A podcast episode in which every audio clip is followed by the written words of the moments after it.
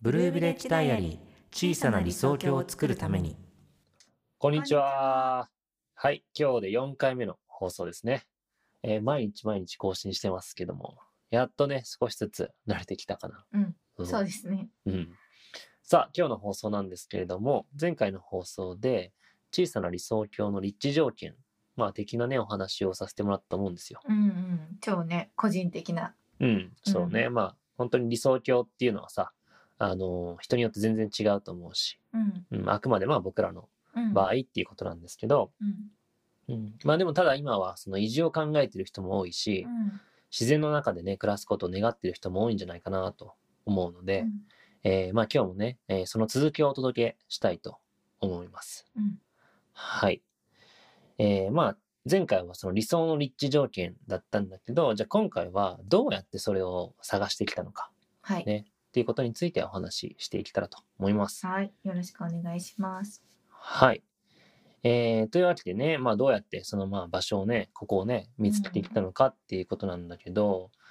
まあもともとさそうのん地方暮らし欲求が強かったのは、まあ、どちらかといえばカナの方だよね。そうだね。うん。うんそう、私はやっぱ畑をやりたかったりとか、うん、自然の中で過ごすのがすごい好きだったからうん、うんうね。んそうだよね。うん、まあ、でもさうん、あの、まあ、俺はねどちらかといえばうん田舎出身だし、うん、うんあんまり畑仕事とかにはさ関心がなくてう、ん、うん、やっぱ東京に出てきて、うんなんかそこにやっぱ面白いことがあるんじゃないかなと思って、うん、上京してきたわけだし、うん、どっちかっていうとこう日本の国内よりも海外に目を向けていたところもあってう、ん、うん、なんかねどっちかっていうと海外移住はね、うんまあ、したいなっていう感じだったかな。うんうん、確かにね、うん最初は結構そういう感じで、うーちゃんはどちらかといえば海外志向だったよね。うん完全にね、ううんんまあ、今でもね旅行行くのは好きだし。うん、うんそうだね。うんそう、まあ私はやっぱうんり、あの前回話したように震災以降、うんうんうんまあ震災の時にオーストラリアにいたっていうのもあって、うんそうだよねの時に結構放射能のことを、うん現地のうんうんうん人たち、ホストファミリーとかうんうんに言われてて、まあ言ってたよね。そう、で放射能がうんすごい大変だから、うんうん日本、まあ、東京とかでも、うんうんまあ帰るのは危険だよっていううんのをあー結構言われてて、うんででそれでえそうなのみたいうんうんな感じでまあいろいろ調べ始めてうん、うんうんっていうので、まうあ、んその問題が結構気になってたんだよね。うんうんまあそうだよね、うんなんかガイガーカウンターとかさ、うんなんか持ってさ、うんあの買えるやつね自分たちでうも、ん、測ったりしてたもんねそう都内でね空間占領空間線量都内で測ってねうんそううん結構ね、うんまあ今思えば結構神経質になっちゃってたなとは思うけどね。うん、うんそうね、うんまあそれがね嫌だなっていうのがやっぱりあって、うんまあなるべくその数値が低いところに行きたいっていうのもまああったんだよねそうだね、ううんんそれも結構不安としてね、うんそういうところで暮らすっていう不安がうん大きくなってたかな。う、ん、結構神経質になってたよね、、うんそううん、うんまあそういうわけでね最初はかながネットでこう調べまくってね、うんうん全国の空き家をこうしてねうん調べて、各地のことめちゃくちゃ詳しくなったよね。うんうんそうだね、うんうん実際さそうやってこうネットで調べてみてどうだっうんとねた、の、うんまあ空き家バンクとか、うんその田舎暮らしの、うんなに特化した不動産サイトとかがあって、うんうんんんそういうところの、あの物件情報をよく見てたんだけど、やっうんぱり、まあ東京に住んでたからさうんそのなんだ感覚としてめちゃくちゃ安いっていう感じうんうんで、うんうんまあ数十万円とかうんうんもあるし、うんうんまあ、高くても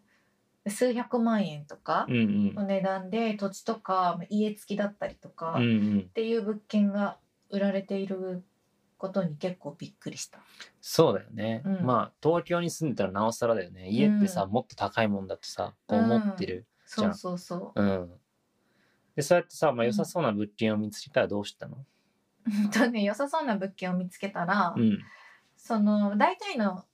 住所うんうんが載ってるから、うんその大体の住所を Google マップで調べて、うんうんでその周辺の様子とかうん何があるかなみたいなうんうんのを調べたり、あとはなんかその町の名前を検索して町の名前と移住みたいなうんうんうんワードで検索して、うんそこに移住したうん人たちのブログとかを読んだりとか、うん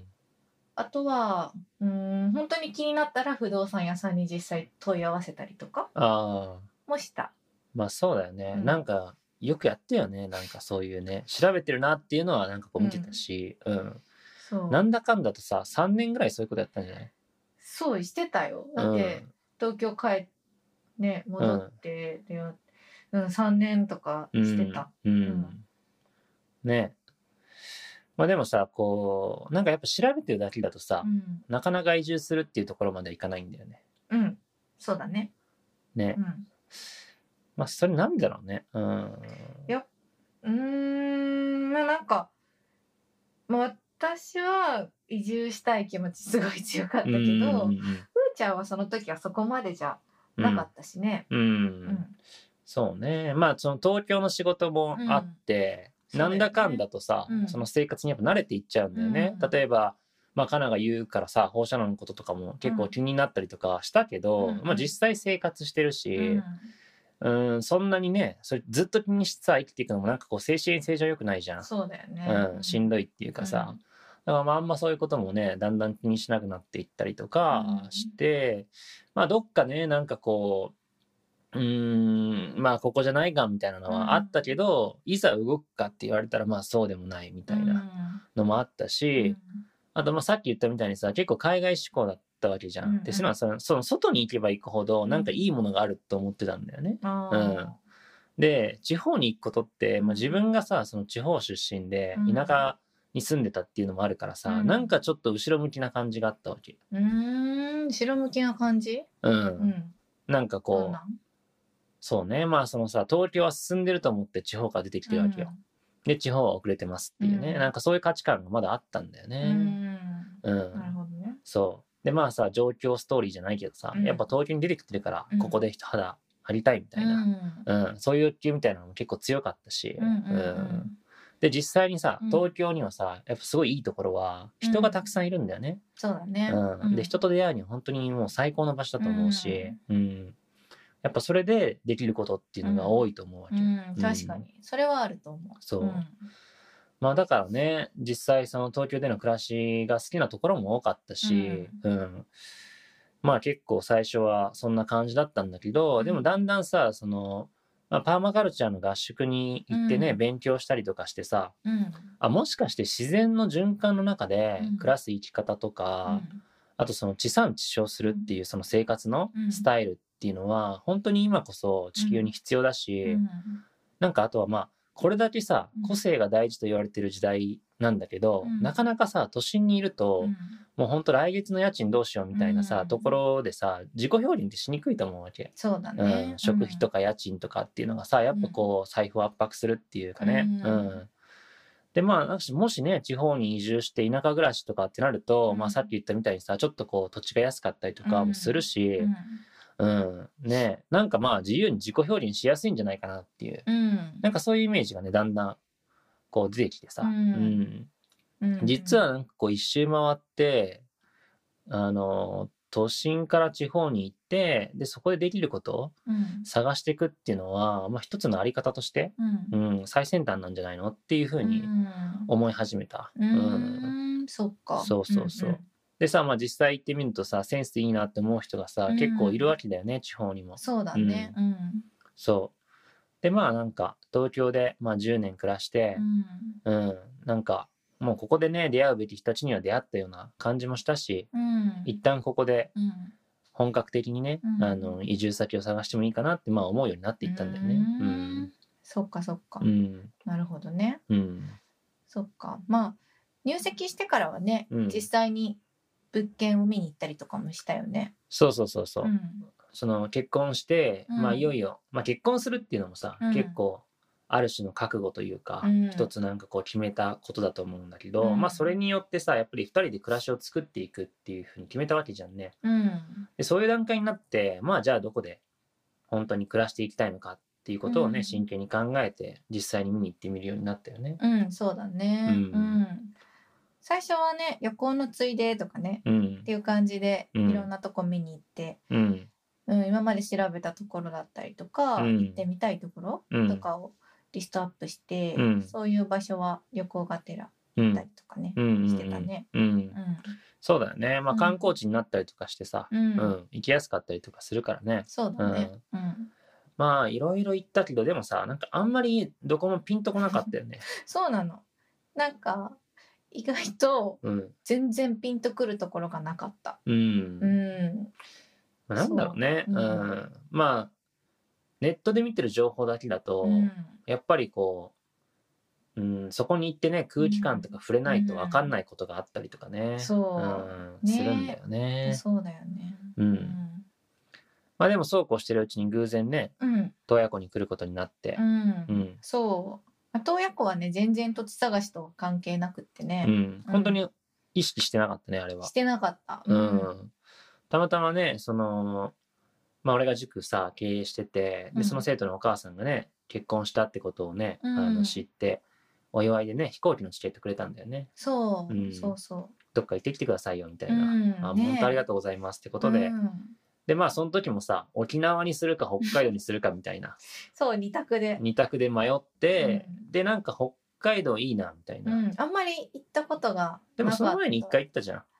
あれ行ったっけ、うん、美瑛かそう美瑛行ってたじゃあんあーそっかそっかそうそうそう、ん美瑛行ってて、あ、なんか、雪じゃない北海道行きたいね、みたいなうんうんうん感覚だったのかな、確か。うんうんで、まあ、あとまあ、その湖、いいな、みたいなうん感じで、洞爺湖に来たんだよね。うん、うんそうん。そうそうそうう。そうなのそれでね、うん。まあ、たまたま秋のねうんすごい紅葉が美しい時でね、うん。それでここの美しさに一目惚れしてしまったっていうう感じだん。ね、ねうんここに住みたいって思ったよね。ね思ったね、うんそう。なんか、あんだけさ、もう特に神奈川だけど、うんいろいろ探して、うん、条件も考えてたけど、うんなんかこう、そういうのは一瞬だったよね。そうね。本当にそう、うんここにはね、うん。うん、求めてたものが全部あったんだよね、うん。そうそれでまたこの洞爺湖のエリアで空き家バンクで土地とかね、うん。空き家の情報を探し始めて、うん。何度かそれからまた通ってうんっていうことをして、そうだね。うん探してうんね、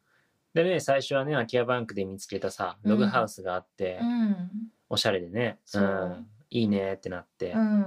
雪の中さ、わざわざ見に行ったよね、3月とか。そう、うんそうそう、ううん、でも行ってみたらさ、なんか車では上がれないようなところになってて、ね、まあ雪があってね、う、うん必死になってさ、こう雪道登ったよね。そうう、うんん。登山だったねう歩いてん。、うんう、ん、そうすごい見た目はかっこいいログハウスで、うんまあ、値段もなんとかうん自分たちで買えるかなぐらいの金額だったんだけどう、ん、まあそこはね夏用の別荘だったっていううん、こともあったし、まあちょっと古かったりうん、 1年を通して暮らすにはちょっと難しいかなっていう感じだったね。うん、まあ、あと畑とかもなかったから、まあなかったっていうか小さかったから、うん、そうだね。ううんん。でね、まあ、まあ実際その後だっけ、うんあの、一回自分たち下見に来て、うんで、さらにもう一回ね、内見もさせてもらおうってことで、見せてもらったんだけうど、んやっぱ古くなってたから、うんちょっと床がさ、傾いたりとか、まあ、ね、そこもセルフビルドで作られた場所だったりとかして、あの、その女の人はね、自分で修理できるけど、いや、これ俺たちが自分で修理するのちょっと難しいんじゃないみたいな。うんうんうんそうだよね。そうそうやっぱりねそれで結局そこを諦めることにしたうんだよん、うね。ん、そう。うんでまあなんかいろいろ話してる時に、うんまあ修理できないのはさ自分たちにスキルがないからで、うんまあ、だったらいっそ、うんまあ空き地を買ってね自分たちで小屋でもさこううん二拠点生活しながらうん作るところから始めたらね、こういいんじゃないかなって思ったんだよね。うんんまあすごい安直だけどね。そう、うんねでもそういうふうに思ってねそうそうそう。でしばらくまた土地探しをしてたら、うん今度は空き家バンクうん、で空き地を見つけてねそうそうそう。うんそう空き家バンクは町が運営してるからそのあ役場に電話したらうん持ち主の地元の方を紹介してくれて、うんでそうしかもたまたまその土地には水が湧いているっていうことがうん分かって、うんもうそれがね一番の決め手になったっていう。うんうんそうだねなんか土地探ししてる時からさ水源は大事だってずっと言ったもんねそうやっぱりね安心して飲める水っていうのがうんあるっていうのは本当にね大事だなって思ってた。うん、そうだよねうん、まあ、実際さその後のさ、キャンプ生活でも水があったら本当に助かったよねそう、うん、何がなくても水があればうんなんとかなるってうん、いう、ねあれ水なくて汲みに行くとかだったらねもう大変本当に大変だったよねうん、そうそれでねもうその土地に出会って3日ぐらいで変、うん、すぐにその持ち主の方と契約したんだよね、そうすごい早かったねうん。そうそうそう、んでねまあこれはその時になって分かったことだけど、その土地のねあのあるいは家の売買っていうのは、うん不動産会社をね仲介業者をねこう通さなくてもうん個人間できるんだよね、うんううんんこれね知らなかったんだけど、うんでねまあ登記する時はさ司法書士さんにお願いしてねやってもらうところもあるんだけど、まあ仲介手数料かかんないから、ね相手の方との関係性がねしっかり作れたらさうんうん個人間でねやり取りするのも全然いいんじゃないかなっていうふうに思う。うんそうだね。、そうんね実際に地元の人が売りに出し出してない、うん不動産屋さんに載ってない物件とか、うんうんうん結構あったりするから、うんうんうんそういう意味でも地元の人とね直接やり取りしたり話を聞けた方が良かったりっていうこともあるかなと思う。うんうんそうだよね。うん。まあね、なんかざっとここまで話してきたけど、結構懐かしいね。うん、そうだね。うんいろいろさ、こうリサーチもしたしさ、うん実際にこう見に行ったりもしたんだけど、うん結局最後は偶然の出会いだったっていうね。本当ねうん。うそんうまあ案外ね、うんそういうもんなのかもしれない。ねねそうだよね。うん。うん、まあその土地と自分とのつながり、うん。うんまあ、この土地とか、うんっていうのをすごいここに来て感じることができてさ、うん。ずっとここにいたいなって思ったし、うん。なんかすごくどこか懐かしいような気持ちにもなった、ううんん。ね。場所だったうね。ん。まあカナダのそういう様子はすごい見てて思ったね。なんか、ああなんか全然そのなんだろうなこう安心感が違うんだろうなというかさうーうんんうんなんかねうんそうねまあそれでねうん移住先をまあ検討するにあたっていろんな条件は考えたけどうん結局もう最後ここで2人の意見が完全に一致してうん、ここならね理想の暮らしがまあできそうだと思ったんだよね。そうそう,、うんそうなのうんそうそういう意味でうん理想の土地を選ぶときにうん何が大切かなって考えると、うやっん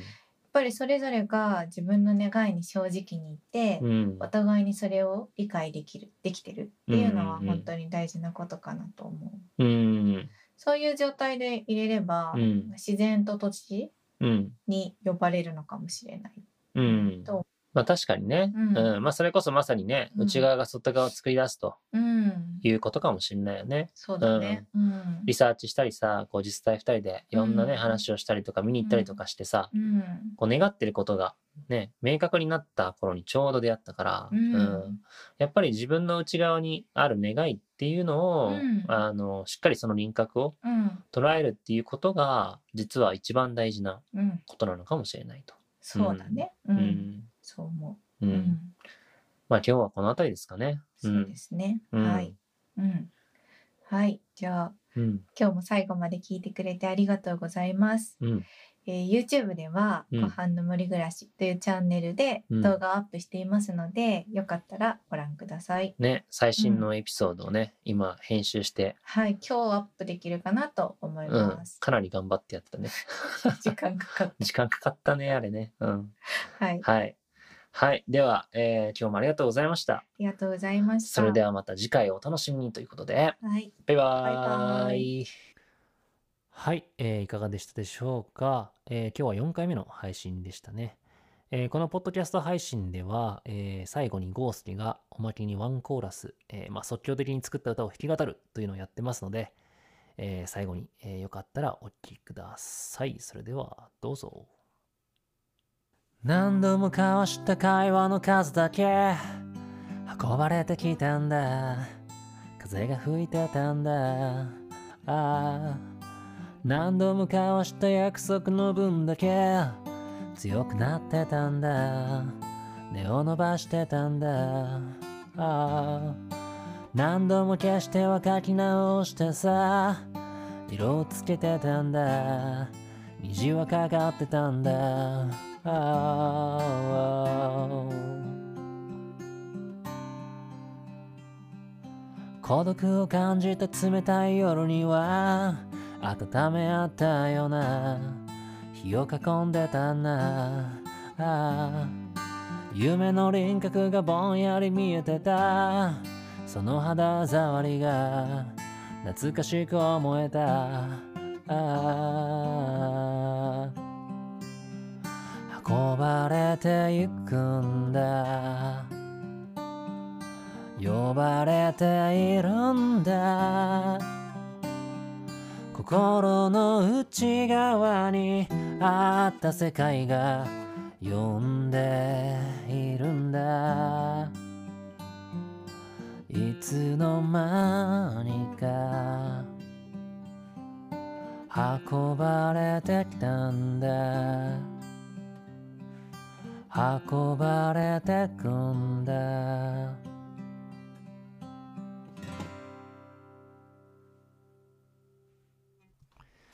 ありがとうございました。また次回の放送をお楽しみに。